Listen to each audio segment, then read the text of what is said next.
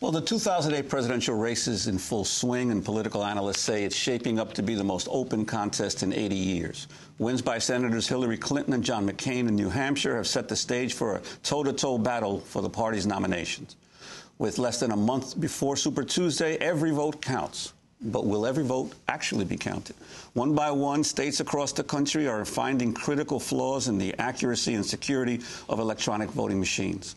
Last spring, California and Florida decided to get rid of their electronic voting machines. In December, Colorado decertified about half of its touch uh, screen devices. In Ohio, Secretary of State Jennifer Brunner undertook an extensive review of electronic voting machines that concluded their use, quote, may jeopardize the integrity of the voting process. On Capitol Hill, two senators have sponsored a bill that would ban the use of touchscreen machines across the country by 2012. Last week, the cover story of the New York Times Magazine was called Can You Count on Voting Machines? The nearly 8,000 word article takes an in depth look at electronic voting machines in states across the country. Clive Thompson is the contributing writer to the New York Times Magazine who wrote the piece, joining us in our Firehouse studio. Welcome to Democracy Now!, Clive. Good to be here. Begin where you began your piece. These stories, these mm -hmm. anecdotes around the country? Sure.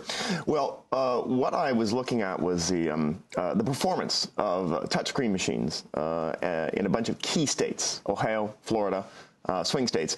And uh, what I discovered when I uh, went and observed them in action is that they um, they have uh, a, a well-known propensity to uh, to sort of about 10% of the time have some sort of a failure rate. So when I was in Cuyahoga County, uh, the day of the election, Ohio, in Ohio, that's right, Cleveland, they have a, a touchscreen machine and it has a little paper attachment. Sort of Explain almost, what a touchscreen yeah, machine is. A touchscreen machine is basically you, you, walk up to it and it's it's almost as if there's a, a large flat screen, just like a computer screen.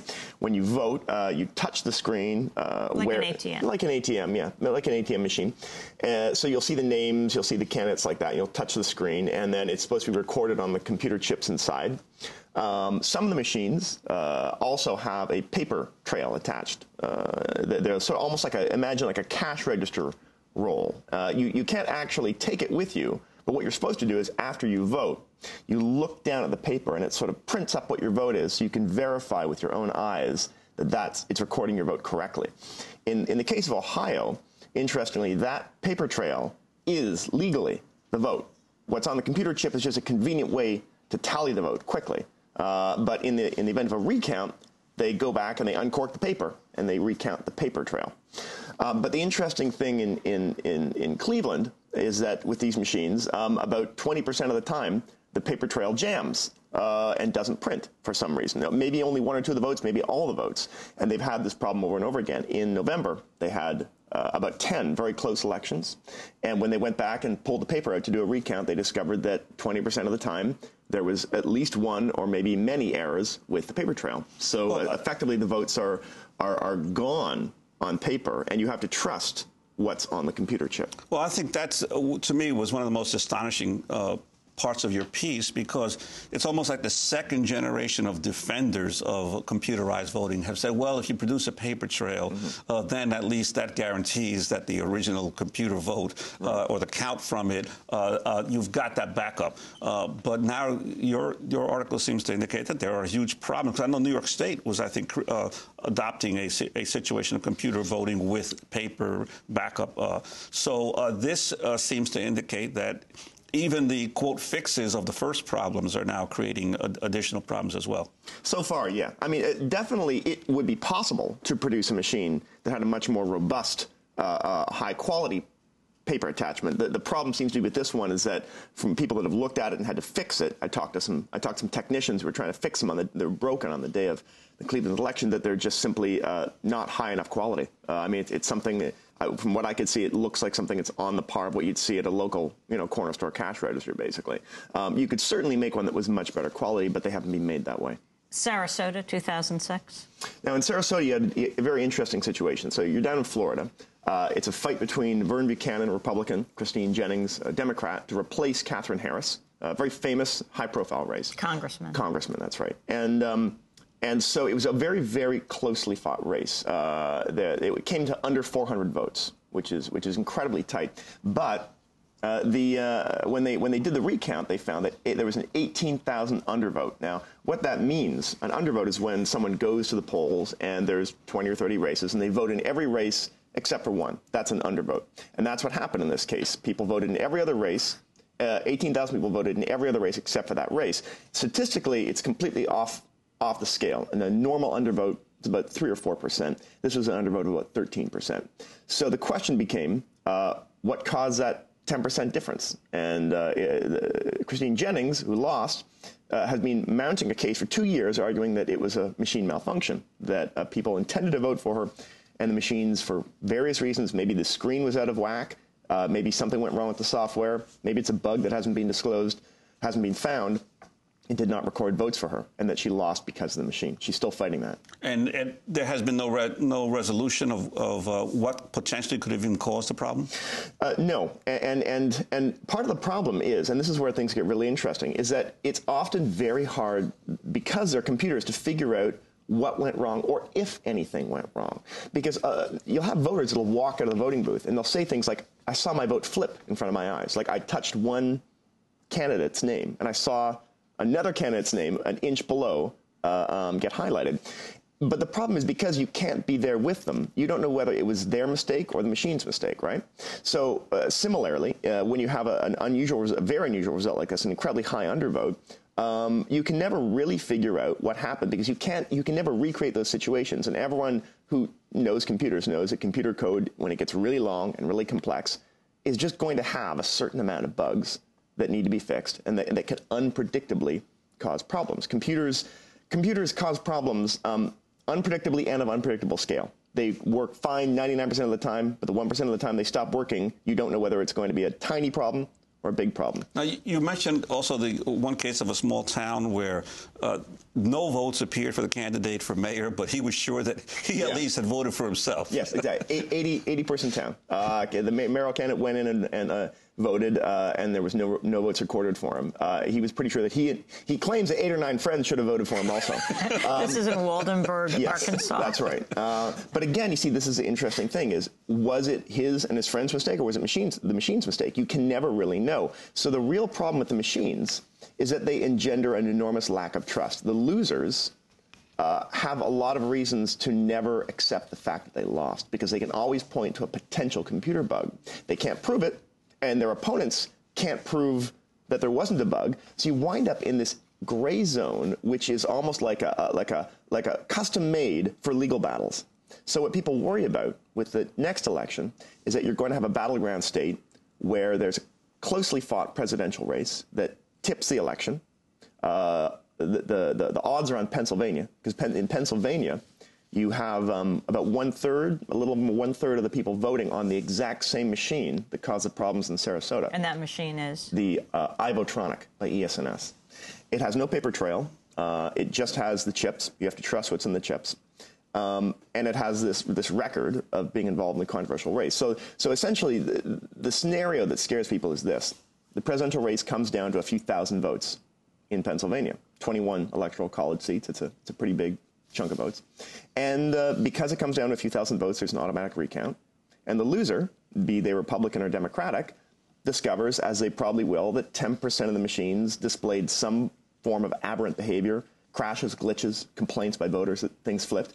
So that will give them enough of a basis to just start a legal fight saying, you know, I don't trust the results of this election. And that could wind up the back of the Supreme Court. Well, uh, what about the whole issue of hacking into, uh, into, com into computers uh, held by counties that actually count the vote? That was raised numerous times by uh, citizen groups who have been following this and, and, and, raising questions about the past two elections. Yeah, it's true. Uh, for the first long while, I, I, guess around the, you could say the early 2000s, uh, all the concerns about election machines were about their vulnerabilities, about hacking.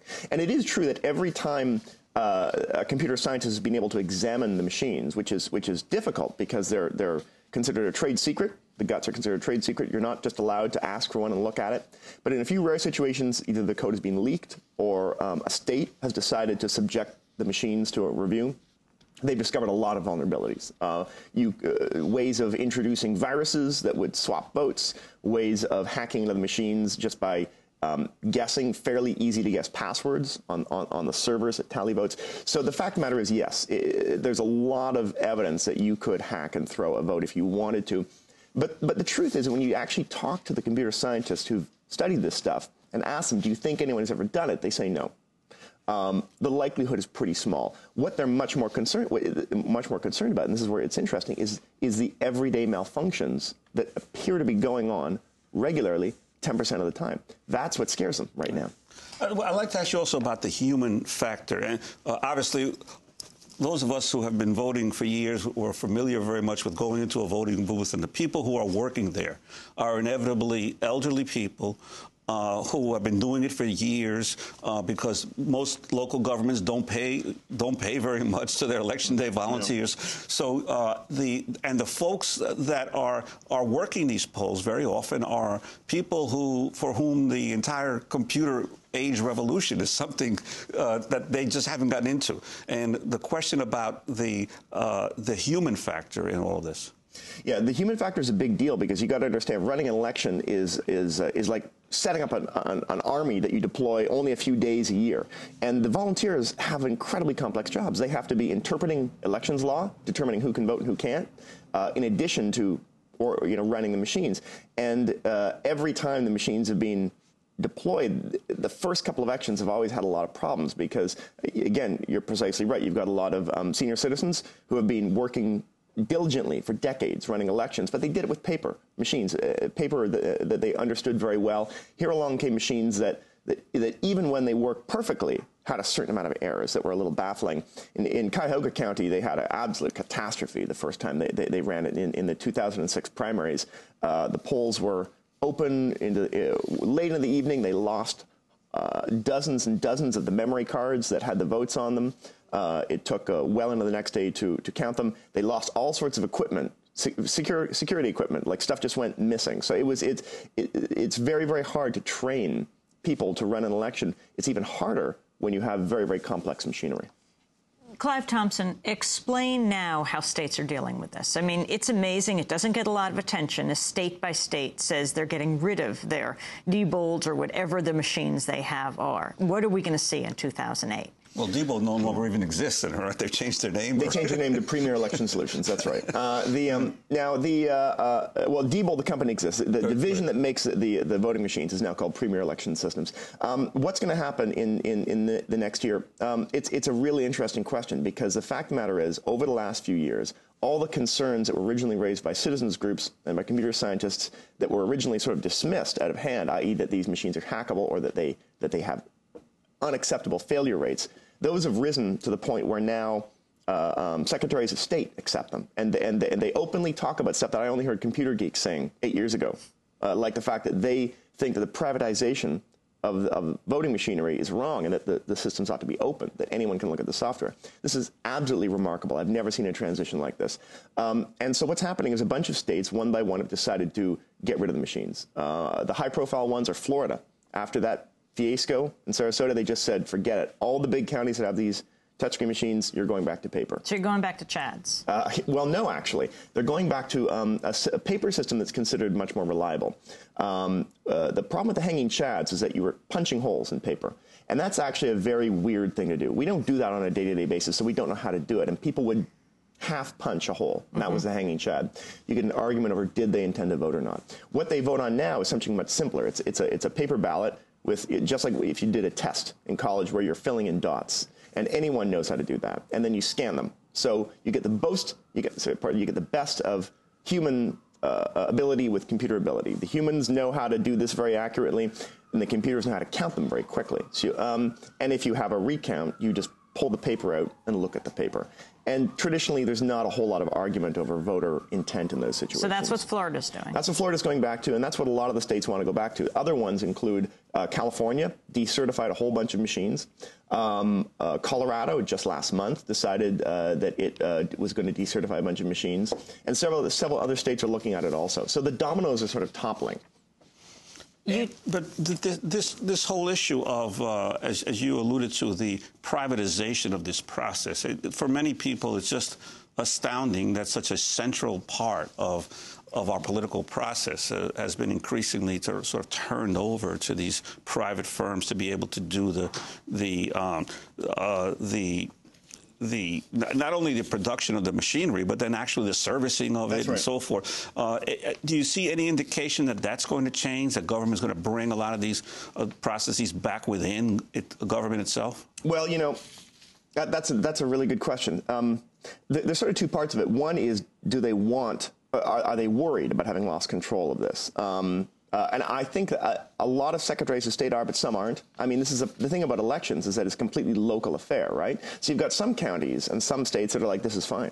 Um, other ones that are very concerned that what they've what's happened with touchscreen machines is that they've bought machines that are of such high complexity that no one at the county level or the state level fully understands it. When things are broken, they have to hire the vendor who sold the machines to come in and fix it and have to trust them to deal with them honestly.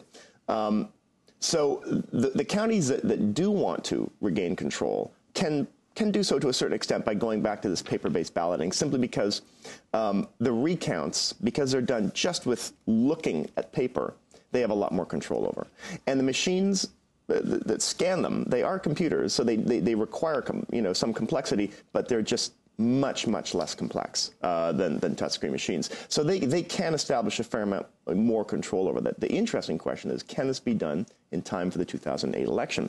Um, probably not, because the fact of the matter is that it takes a long time, 18 months at a minimum, to make a, a, a, a healthy switch over to a new system. There isn't enough time for all the states that want to switch over to do so. So, the, so by 2008 election, presidential election, probably one third of the electorate will still be voting on touchscreen machines. Do you know about what these voting machines were used in New Hampshire, LHS? What its record is, LHS having a uh, uh, exclusive programming contracts for all New Hampshire voting machines and its record? I confess I haven't done much research into that. I've read a little bit about it. Um, it's paper-based balloting, so in the event of a, in the event of recounts, they do have paper to look at. Um, the, the concern tends to be in these situations is the automatic counting on the scanning um, being um, futzed or hacked in some sort of way. It is possible with those scanning machines for there to be errors. It's possible for them to be hacked. Um, but the point is, if you if you if you demand a legal recount, you go back to the paper and look at the paper. The bill in the Senate that would ban all electronic voting machines by 2012? Yeah, the, the Nelson bill.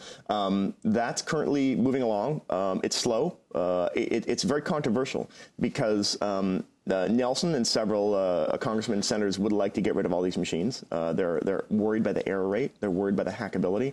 But um, it's very expensive. It cost the federal government four billion dollars to to put all these touchscreen machines in place. And a lot of the counties do not want to have to be forced to go back to something new. And there's a question as to whether or not the Nelson bill will pay for it. If there's no money mandated for it, um, most of those counties will probably stick with it, and there'll be big fights over whether or not uh, the federal government can force them to get rid of their machines. Clive Thompson, thanks very much for joining us and writing the piece. It's called Can You Count on Voting Machines? It was the cover story of the New York Times Magazine this past Sunday. We will link to it at democracynow.org. When we come back, the candidates and climate change. Stay with us.